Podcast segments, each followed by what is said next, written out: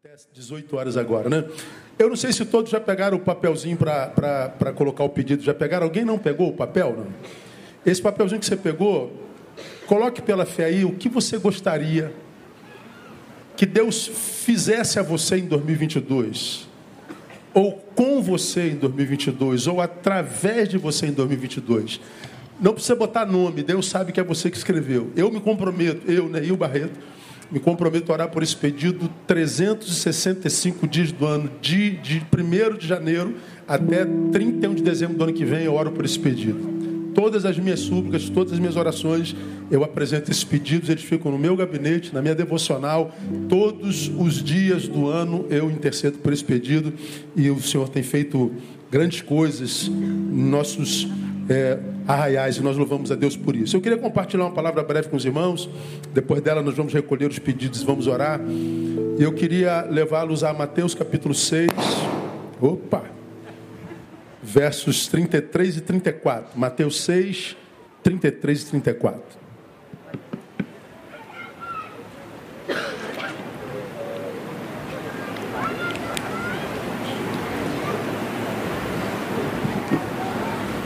Esse é um texto conhecido demais da Bíblia Sagrada, a palavra de Jesus. E eu queria, nesse último culto do ano, é, tecer alguns comentários com os irmãos. Jesus diz assim: Mas buscai primeiro o reino de Deus e a sua justiça, e todas estas coisas vos serão acrescentadas. Não vos inquieteis, pois, pelo dia de amanhã, porque o dia de amanhã cuidará de si mesmo. Basta a cada dia o seu mal.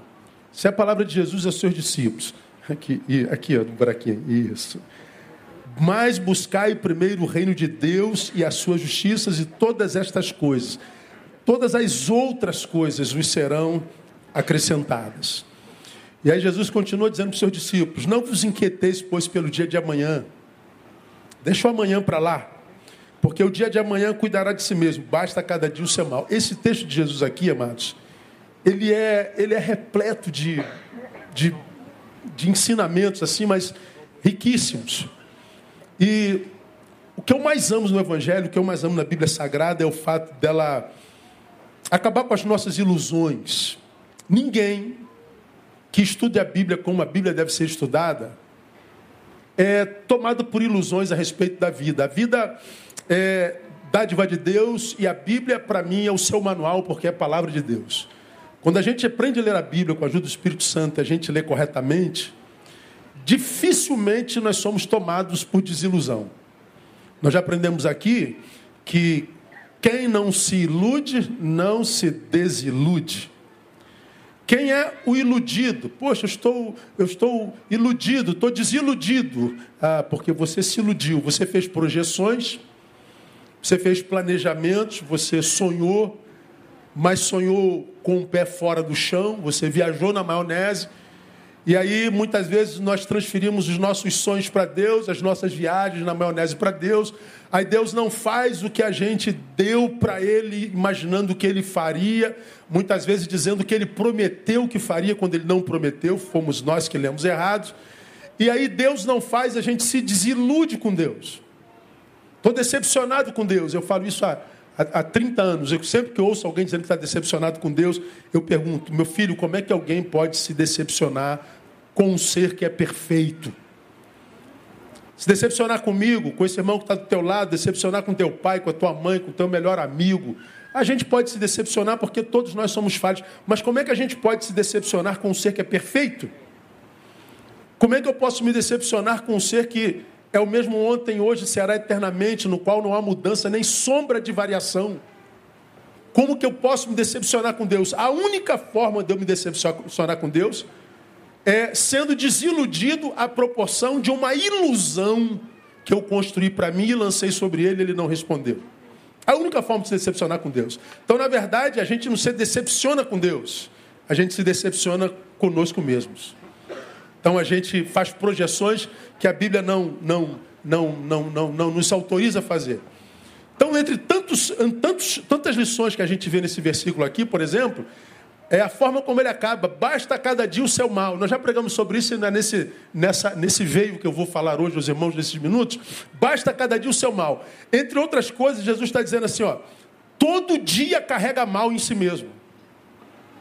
Basta a cada dia o seu mal. O que, que Jesus está dizendo assim? Todo dia carrega mal em si mesmo. Então, se por alguma razão o mal daquele dia te alcançou, não te alcançou porque Deus te abandonou, Jesus esqueceu de você. Te alcançou porque todo dia carrega mal em si mesmo. Então, qualquer hora, qualquer dia, em algum momento, todos nós seremos alcançados pelo mal. Consegue entender isso, irmão meu ou não? Então vamos acabar com a ilusão? Diga para quem está do seu lado, ó, alguns dias vão te pegar no ano que vem, viu, irmão? E não adianta você dizer, está amarrado em nome de Jesus. Não amarra não, irmão. Não amarra não. Não amarra, não. Tem dia que a gente ganha, tem dia que a gente perde. Tem dia que a gente quer viver 200 anos, tem dia que a gente quer morrer. Tem dia que a gente está batizado no amor, tem dia que a gente quer matar 10. Tem dia que a gente está tomado por lerdeza, tem dia que a gente está a 200 por hora. Tem dia que a gente é, é, é, emagrece. Tem dias que a gente engorda. Não é verdade, irmão? Pois é, mas a vida é assim mesmo. Então, Jesus acaba com essa ilusão de que tudo vai dar certo sempre, que é só vitória, só vitória, só vitória, é só mentira, só mentira, só mentira. A vida não é só vitória. A gente já aprendeu isso aqui. Então, quem se ilude dizendo, poxa, como é que isso pode ter acontecido comigo? Aconteceu contigo porque você está vivo. Pode acontecer com qualquer um que, que eu fiz para merecer? De repente você não fez para merecer como sujeito, como indivíduo, como persona, como personalidade. Mas nós, seres humanos, nós vivemos como raça, nós somos um corpo. O corpo humano, a raça humana, produz como que no inconsciente coletivo, e a gente joga para o ar a nossa produção. E a nossa produção, dependendo dela, se transforma em, em, em, chuvas ácidas que recaem sobre a raça humana. E não escolhem quem vai cair. Pode cair em qualquer um. Porque todo dia carrega mal em si mesmo. Todavia, nós já aprendemos aqui também. Se nós vivermos o mal de cada dia, não há mal num dia só para estragar a vida de ninguém. Quem é que está ficando pelo caminho? Quem é que está desistindo? Quem é que está surtando? Quem é que está chutando balde? Quem é que está dizendo que a vida não presta? Quem é que está se matando? Aquele que foi juntando o mal de ontem e foi antecipando o mal de amanhã. E foi jogando tudo no hoje. O hoje se tornou insuportável. Então o problema não é o mal que nos alcançou, é a nossa má autogestão. A gente não sabe lidar com as nossas emoções, a gente não sabe se autogestar a gente se, per, se, se, se, torna péssimo gestor de nós mesmos, nós vamos acumulando, acumulando, acumulando. Chega uma hora que a nossa vida está insuportável, nós estamos nos sentindo sufocados, a gente não sabe por quê, e a gente diz, Deus, por quê? Deus responderia, porque você foi mau gestor de si mesmo. Não foi que Deus abandonou. A Bíblia acaba com a nossa ilusão. Mas não é nesse veio que eu quero caminhar hoje. Esse texto, ele diz: buscai primeiro o reino de Deus e a sua justiça, e todas as outras coisas vos serão acrescentadas. Bom, esse texto para mim retrata a comprovação mais que clara de que Jesus sabia que o que ele queria gerar nos seus seria confundido com o que teria os seus. Vou repetir. Jesus, quando ministra essa palavra, ele já sabia que o que ele queria gerar em mim seria confundido com o que poderia ter em mim. O que ele queria gerar em mim poderia ser confundido com o que ele poderia dar a mim ou a você. Ele sabia que o evangelho e coisas seriam confundidos. Jesus sabia que o evangelho e posses, matéria, passariam como que coisas sinônimas. Jesus sabia que no caminho nós, por alguma razão, confundiríamos, confundiríamos a, a bênção de ser com a bênção de ter. Aí Jesus é aqui, ele, ele diz que o Evangelho é exatamente o oposto disso. o que ele está dizendo é que o evangelho e coisas são coisas totalmente distintas e diferentes. Por isso ele diz assim, ó, mas buscai primeiro o reino de Deus. E as coisas que não tem nada a ver com o reino de Deus, ele daria a vocês. Reino de Deus, uma coisa. Coisas, outra coisa. Reino de Deus, uma coisa. Materialidade e materialismo, outra coisa. E ele sabia que por alguma razão nós confundiríamos. Poxa, mas se eu sou do reino de Deus, cadê as coisas? Meu Deus, parece que não vão chegar. Então a gente deixaria o reino em algum lugar e a gente iria atrás das coisas. E Jesus falou assim: não faça isso não, filho. Não faça isso não. Busca primeiro o reino. Não confunda ou confundam as coisas. Porque quando a gente confunde as coisas, a gente acaba ficando sem elas e sem o reino de Deus. E lamentavelmente, irmãos, hoje em dia, no evangelicalismo nacional, o que nós vemos a confusão de reino e coisas. Quanta gente lendo a Bíblia, na minha concepção, equivocadamente dizendo que coisas e reinos são a mesma coisa. Que se você é do reino, as coisas é que determinarão se você é de fato ou não. E, e, sobretudo, quando a gente pega essas coisas e diz que quanto mais nós as temos, mais consagrado no reino nós somos. E Jesus aqui está dizendo exatamente o oposto, Neil. Olha, você precisa restaurar o seu senso de valores. Você precisa é, restaurar as suas prioridades. E quando você for fazer isso, Neil, procure colocar o reino em primeiro lugar, Neil e aquelas coisas atrás das quais todo ser vivo corre e necessita, eu não vou deixar faltar na tua vida e na tua casa. Eu acho, irmãos, que, que como poucos textos nas Bíblia, na Bíblia, nós somos desafiados a pôr fé nessa palavra. Se eu busco o primeiro reino, nenhuma necessidade me deixa de ser suprida. Você acredita nisso, amém ou não? nenhuma necessidade. Não me falta absolutamente nada. E o interessante, irmãos, aqui Jesus aqui ele continua dando lições para a gente que são maravilhosas. O que, que ele diz aqui mais ainda? Primeiro, que nós podemos sonhar com todas as coisas. Desejar coisas não é necessariamente uma atitude materialista. Ele está dizendo, busca primeiro o reino de Deus e as coisas serão acrescentadas. Como que ele está dizendo? Então, ter coisas não é problema ter uma coisa, muitas coisas, milhares de coisas, ter muito, não é problema nenhum para mim, Neil, desde que o reino esteja no primeiro lugar. Jesus não é antimaterialista. Ele é antissenso de valores adoecidos. Então, se você está pensando em ganhar muito ano que vem, pode sonhar, problema nenhum. Tomara que teu salário seja decuplicado ano que vem. Tomara que tua empresa bombe geral, que você não tenha mais onde botar dinheiro no nome de Jesus. Tomara que todos os teus sonhos materiais se cumpram para a glória de Deus, desde que nada disso tire o reino de Deus do seu devido lugar. Porque senão a gente perde. Não é pecado sonhar com coisas. Sonhe. Diz mais, ele diz nesse texto que possuirmos coisas não é problema para ele. Por que, que não é problema para ele? Porque é ele mesmo quem diz que me dá. Coloca o reino em primeiro lugar e as coisas. É, eu acrescento, Neil. Neil, eu sei do que você precisa. Eu conheço cada um dos seus sonhos, Neil, aqueles mais ocultos. Eu conheço as suas necessidades, eu sei o que você sonha, o que você quer para a sua vida. Eu sei o que você quer para a sua filha, eu sei o que sonha para a tua vida financeira, familiar. Eu sei, eu, Neil, eu sei tudo a teu respeito. Eu sei a respeito de si, inclusive o que você não sabe a respeito de si.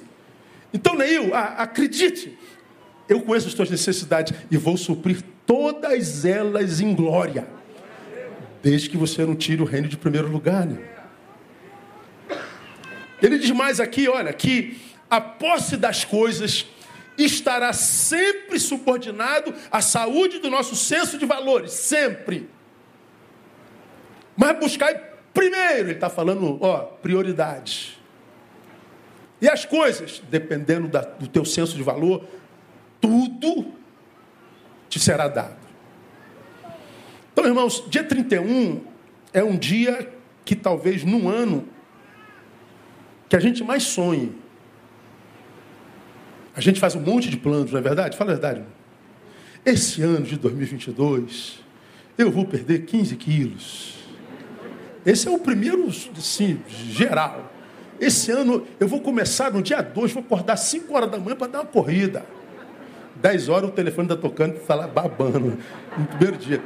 Esse ano eu compro meu carro, esse ano eu passo no concurso, esse ano eu caso, esse ano, esse ano, esse ano, é, esse ano, desde que você nasceu, a gente faz plano.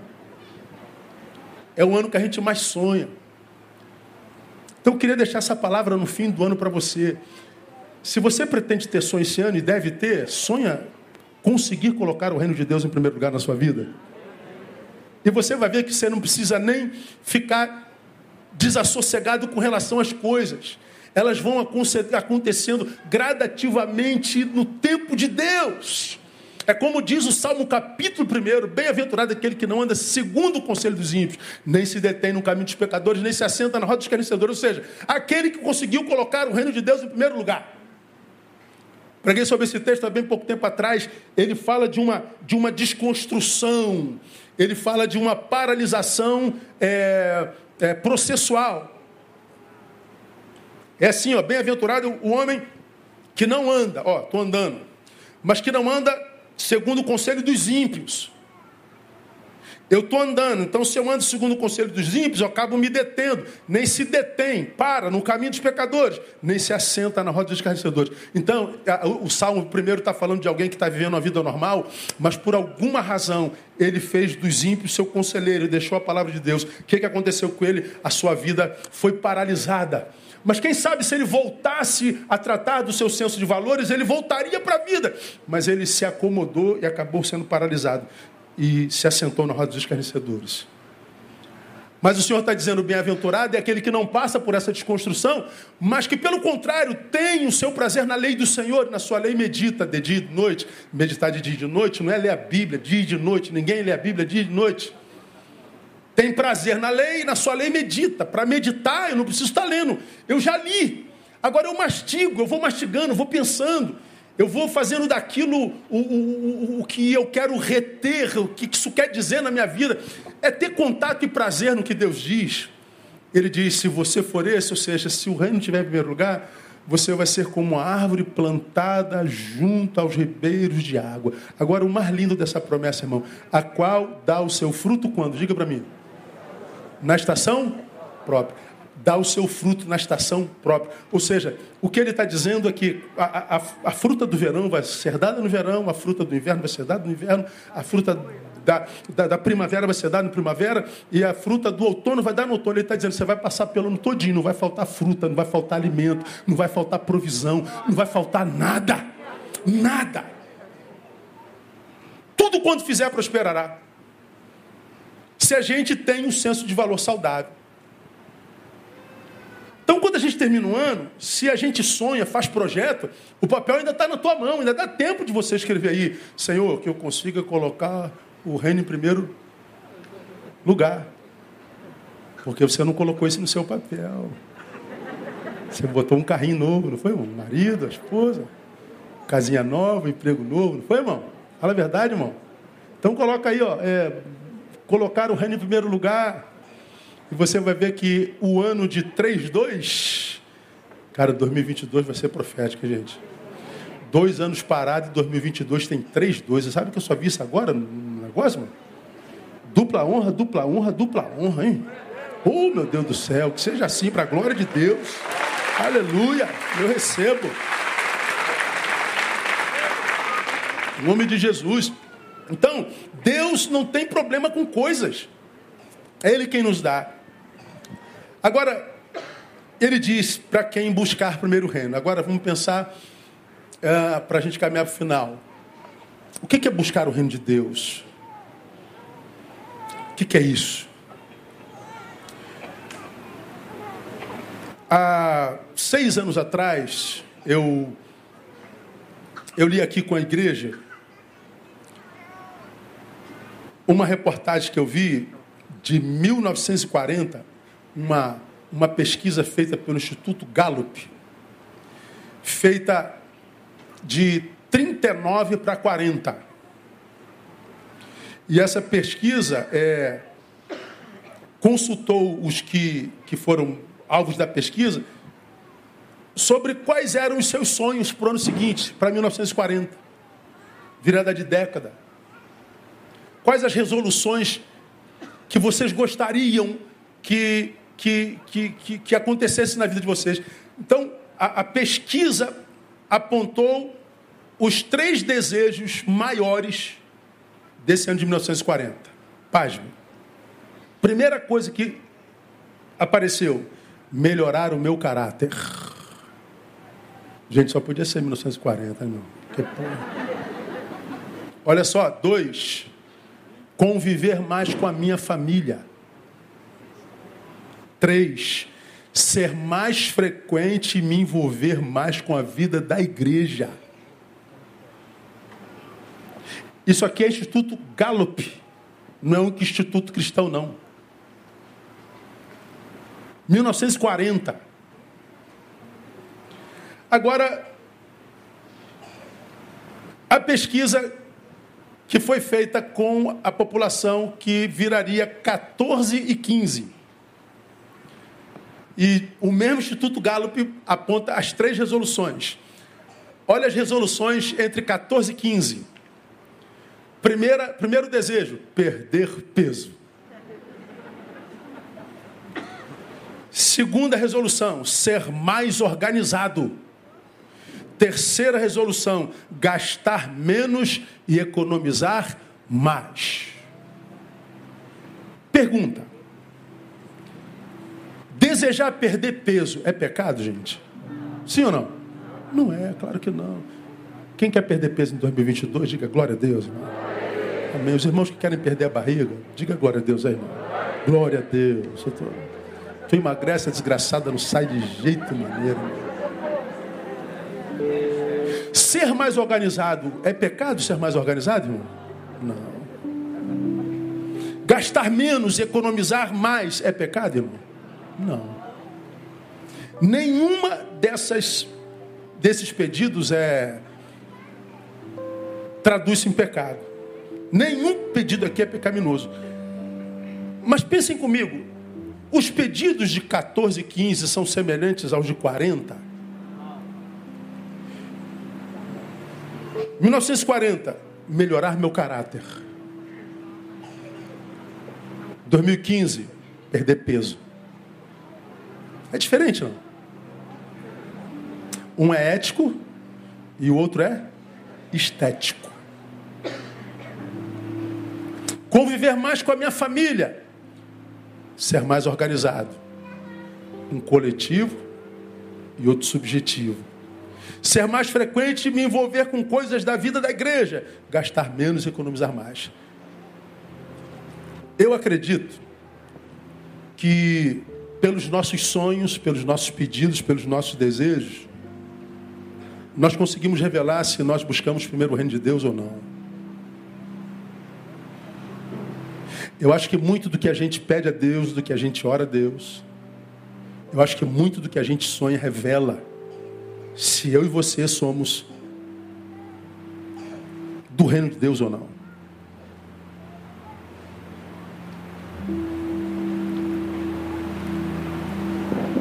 Eu acho que o Evangelho e coisas ficaram tão intrinsecamente ligados que parece que os crentes modernos não sabem mais pensar eticamente.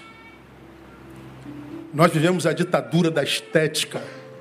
Nós vivemos a ditadura do exibicionismo, do ter que mostrar-se feliz o tempo todo, de ter que se mostrar intelectual o tempo inteiro, bem resolvido o tempo inteiro, é, termos que mostrar, mostrarmos ser uma coisa que nós não somos. Nós estamos tão adoecidos, e eu já preguei sobre isso aqui, que grande parte da população mundial ela só se sente realizada quando ela percebe que o que ela publicou gerou inveja no outro. A inveja do outro é o que me alimenta. O like do outro é o meu objetivo. A admiração do outro, mesmo que seja por um holograma, por uma mentira, é pelo que eu luto e atrás do que eu vivo. Grande parte do que a gente pede, não pede necessariamente para nós, pede para exibir, pede para ostentar. E nada tem a ver com o reino de Deus. E se os nossos pedidos revelam que eu não tenho nada a ver com o reino de Deus, pelo contrário, eu tirei do primeiro lugar, como que eu posso imaginar conscientemente que o Deus do reino possa me abençoar como alguém que coloca o reino em primeiro lugar? Deus não nos abandona, nós o abandonamos. E nós não o abandonamos quando nós dissemos: Eu não quero mais saber de ti. Nós não abandonamos quando nós dizemos eu não creio mais em ti. Nós não o abandonamos quando nós dizemos estamos frustrados contigo. Não, nós nos abandonamos quando sonhamos errado, quando pedimos errado, quando nos posturamos errado. E como eu falo aqui, irmãos, frequentemente nós precisamos voltar a aprender a respeitar a inteligência de Deus. Hoje nós vivemos num mundo de denuncismo, de acusação para todos os lados. Fulano é isso, Beltrano é aquilo, fulano é aquilo, devia fazer isso, não devia ter feito isso, podia ter feito, mas não fez. Tá, uma acusação danada. E a gente fica preocupado com o que os outros pensam de nós e falam de nós, quando na verdade a gente serve a um Deus que conhece a gente por dentro e por fora. Um Deus que diz na sua palavra que sabe o que, que a gente vai pedir antes mesmo da gente fazer o quê?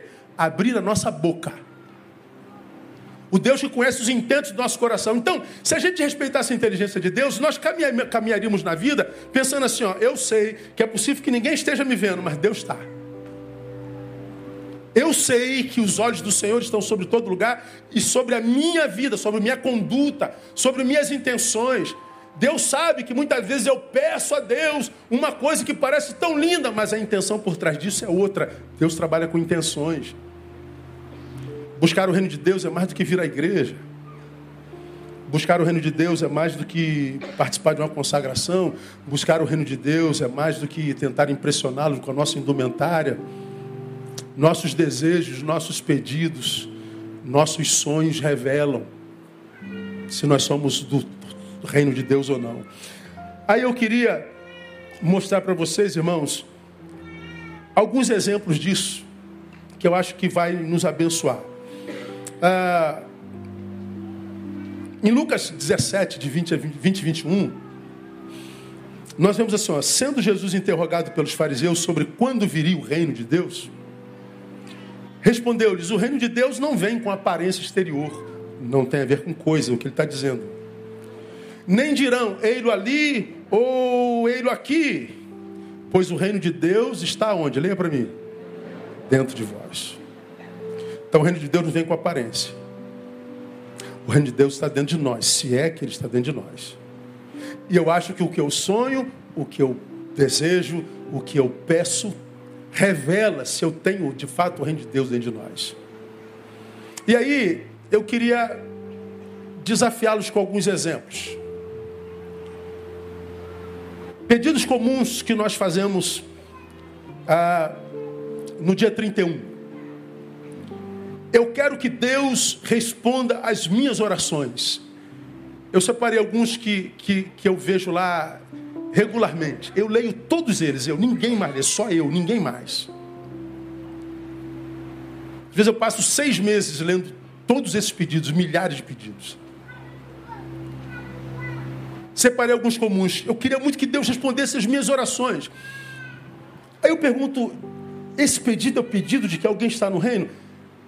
Ou será que um pedido correto seria: eu quero ser resposta de Deus ao mundo? Eu quero que Deus responda as minhas orações? Ou será que o certo não seria: eu quero ser resposta de Deus ao mundo?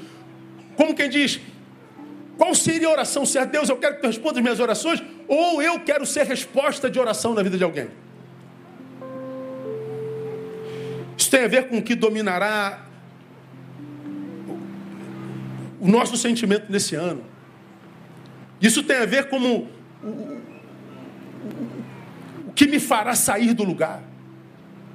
o que será minha força propulsora, tem a ver com qual será a minha motivação. O que, que é, me motivará nesse ano? Desejo ou missão? Missão ou desejo?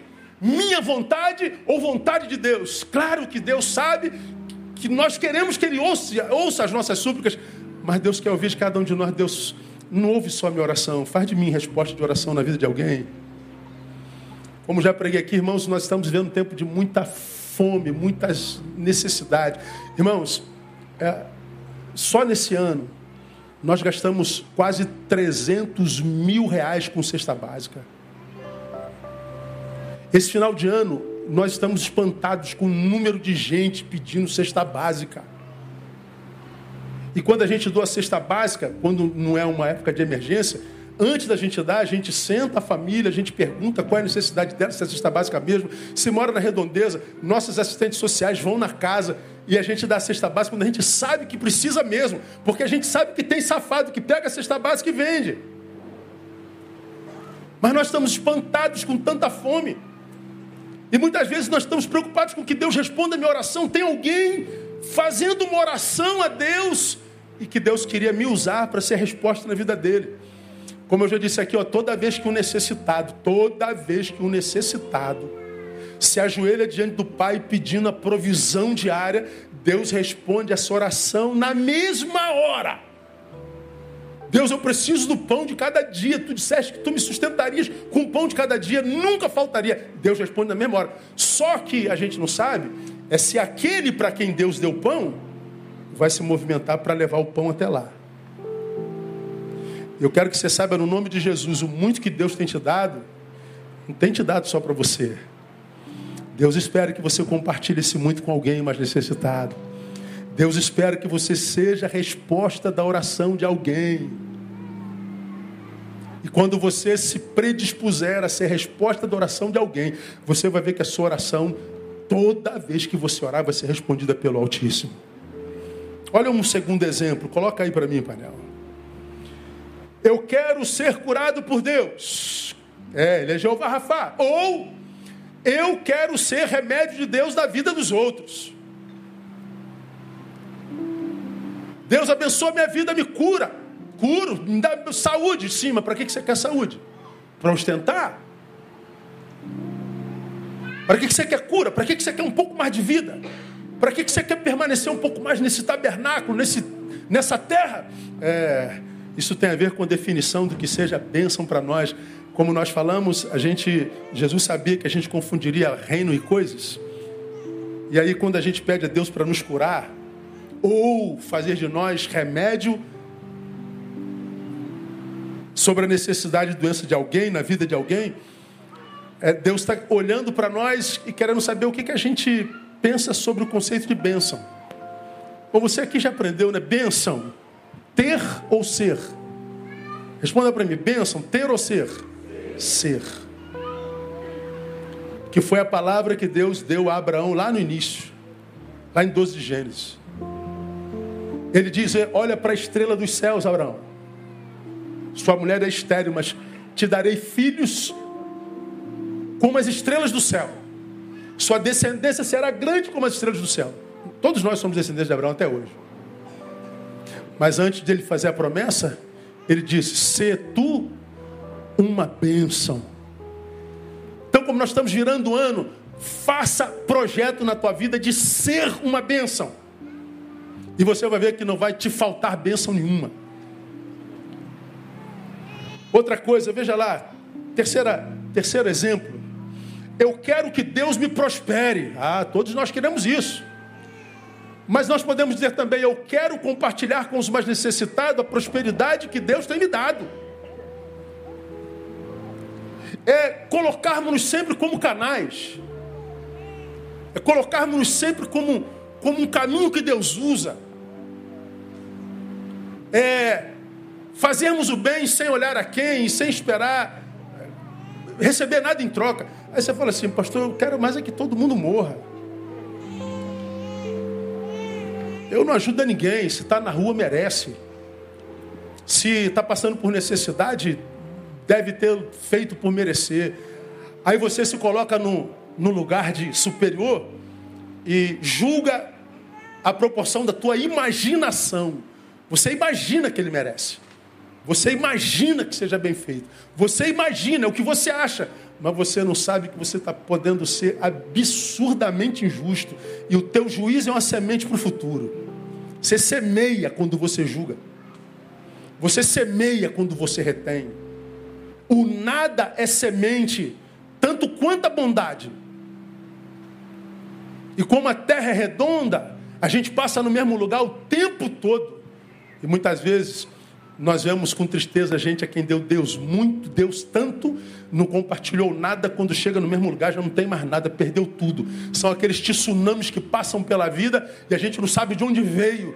São aqueles tsunamis que nos atropelam de alguma forma e a gente não sabe o que, que aconteceu. Bom, Deus sabe. Deus sabe. Mais um exemplo. Eu quero ser visto pelos homens, que é a é a, é, é a ganância do tempo presente. Ou eu quero que Deus seja visto através de mim. É o que Deus perguntaria para nós, dizendo: o que você quer, Neil? Você quer ficar famoso? Você quer mais 10 mil seguidores, 20 mil, 30 mil, 50 mil seguidores? Você quer ser um Felipe Neto? Você quer ser um Whindersson Nunes? Você quer ser um, um, um camarada desse que tem 40 milhões de seguidores, ficou famoso?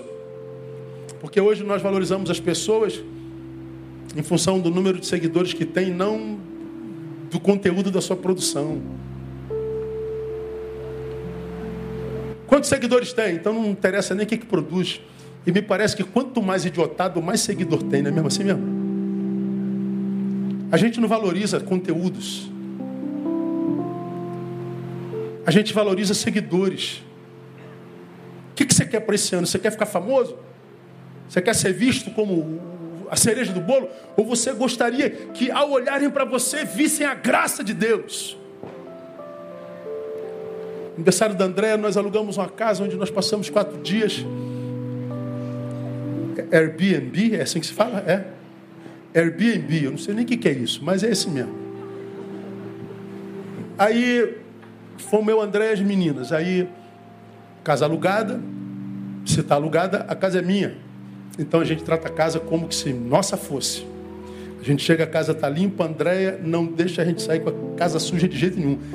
Olha que coisa doida. Ela limpa a casa todinha, lava tudo. Quando a dona vem, a casa está impecável. Eu falei assim, pô, então não alugava a casa, né? Se você for para lá fazer faxina, para lavar a roupa, fazer... não aluga a casa. Eu que brigo com ela. Ela diz, eu não consigo, meu amor. Ela arruma tudinho, aí a dona, quando vem receber a casa, vê a casa mais limpa do que quando saiu. Aí ela mandou um textão assim, ó, para nós, dizendo assim: olha, é a terceira vez que você vem na minha casa. Eu nunca tive hóspedes como vocês. Eu não sei o que, que há em vocês que é diferente. A limpeza, a graça, vocês brilham. Vocês cuidam da minha casa. Ela ficou encantada com o ato da gente cuidar da coisa dela. Nós não falamos de Jesus nenhuma vez, nós não falamos de graça de Deus nenhuma vez, nós não falamos nada. A gente só cuidou. E o cuidado num tempo de tanto descuido, de tanta gente relapsa, de tanta gente destruidora, de tanta gente desapegada, desrespeitosa, fala alto, irmão. E ela falou: Olha, ano que vem, quando vocês vierem, não liga para o Airbnb, não, liga para mim. Tem taxa no Airbnb, não tem? Já não vai ter taxa do Airbnb. A gente faz um precinho legal. Eu falei, oh, Jesus está se manifestando nesse meio. Deixa Deus agir. Nós abençoamos ela, olha, nós somos servos do Senhor, que Deus abençoe a sua casa, que a sua casa tenha sempre clientes bons, que o seu ano seja maravilhoso. Cara, ela está encantada. Posturas simples. Tem alguma coisa diferente em vocês. Irmãos, mais do que aparecer, peça a Deus, Deus, que o Senhor seja visto em mim. Que o Senhor seja visto nas minhas atitudes que eu seja um sinal do reino de Deus nesse mundo sem, sem referenciais, que eu seja um instrumento da tua graça. E vamos terminar. Ah, número 5, olha lá. eu quero que Deus abençoe a minha família. Todos nós queremos. Ou eu quero, se depender de mim, que a minha família seja referência de saúde para outras famílias. Foi o que eu acabei de falar. Irmãos, a pandemia acabou com milhares de famílias. Pandemia revelou quantas famílias estavam doentes e não suportariam viver juntos se o marido não saísse para trabalhar, se a mulher não saísse para trabalhar, se eles não ficassem longe o dia inteiro e a casa fosse só um dormitório. Como a casa não era só um dormitório, era um lugar de convivência, eles não se suportaram. Estavam doentes, não sabiam. Separação aos milhões, violência doméstica. Índices terríveis sobre a família brasileira e mundial. E a gente pede a Deus para abençoar a nossa família, a gente tem que pedir a Deus para abençoar a nossa família, como nós já falamos aqui, e eu não me canso de definir isso. Desde que nós nascemos, nós corremos atrás da felicidade. Nós queremos ser felizes, nós nascemos para ser felizes. Alguns domingos atrás eu peguei ser feliz é uma urgência, porque a gente não sabe quando é que a gente vai morrer. Eu preguei isso quando Marília Mendonça morreu. Eu falei, gente, a gente não pode deixar para amanhã o que a gente pode fazer hoje. Se você ama esse que está contigo, diga que ama, valorize-o, abençoe-o e seja amado e amo. A viver é uma urgência e ser feliz é uma urgência. Mas eu falei que felicidade não tem a ver com o lugar onde a gente vai, nem com o que a gente faz lá. Felicidade tem a ver com o lugar para o qual a gente volta e quem nos espera cá. Felicidade é um caminho de retorno, porque a gente pode viajar para onde quiser, mas um dia a gente tem que voltar. E a melhor hora da viagem é a hora da volta. Principalmente se a gente tem um lugar abençoado e alguém nos esperando lá. Já contei essas histórias mil vezes. Fui ministrar em Nova York, nos Estados Unidos. Estava sentado no pé da Estátua da Liberdade, a mulher verde lá. Ia ficar 15 dias. No nono dia, nós estamos sentados ao pé da, da estátua, Manhattan. Eu olho para André, André olha para mim, e a gente diz assim, cara, que saudade de casa, doido para ir embora. Naquele ano, eu morava aqui, ó, na Marcodésia, 76, aqui no Jardim Novo. Aí nós falamos juntinho, tô doido para voltar para casa. Aí você vê, nós estamos em Manhattan, ao pé da Estátua da Liberdade, com saudade de Jardim Novo Realengo.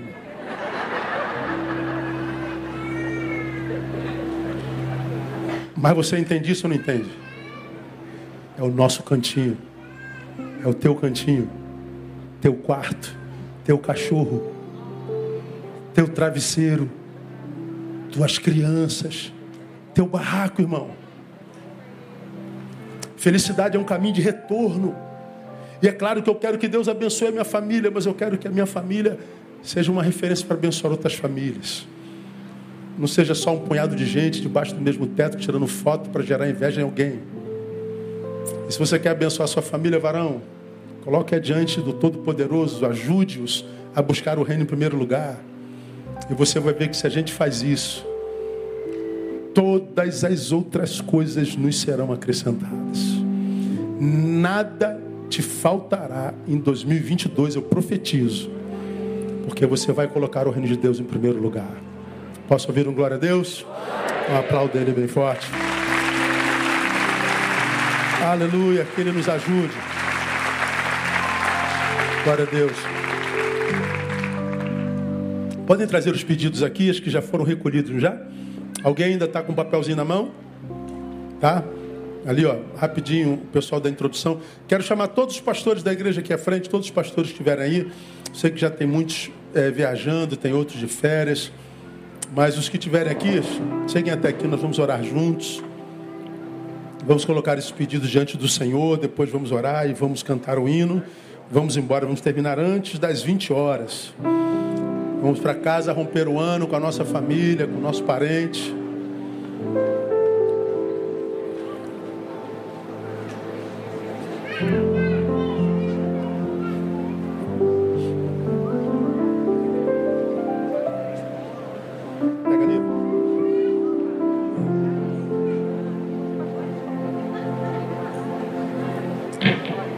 Alguém ainda com papel na mão? Acende um pouquinho aí. Você está sem papel, você? Ah, o papel está ali? Pega o dela também para mim, querida, ali, ó. Ali. Mais alguém não? Ali, ó. Levanta, levanta. Coitado do cara, tá, tá dando de diácono hoje, né, brother? Pois é. Ela lá no fundo. Ah não, é uma criança, é uma criança, é uma criança. Pode tirar. Pode tirar. Nós vamos orar e vamos colocar todos esses pedidos a Deus. Eu sei, irmãos, que aqui tem sonhos. Estava passando os olhos aqui no início do culto. Aqui entre nós, que eu saiba, tem pelo menos oito pessoas com câncer. Que eu vi. Oito pessoas. Deve ter mais. Não sei. Quantas pessoas enfermas, quantas pessoas desempregadas, quantas pessoas endividadas, quantas pessoas deprimidas, querendo desistir, quanta gente, muitas vezes entre nós, é, já aconteceu tantas vezes aqui, dizendo: Pai, se tu não falares comigo nessa noite, é minha última noite, eu me mato nessa noite. A gente não sabe o que esse homem, essa mulher que está do nosso lado está passando, está sentindo. Mas Deus sabe, eu quero dizer para você que Deus conhece as suas necessidades.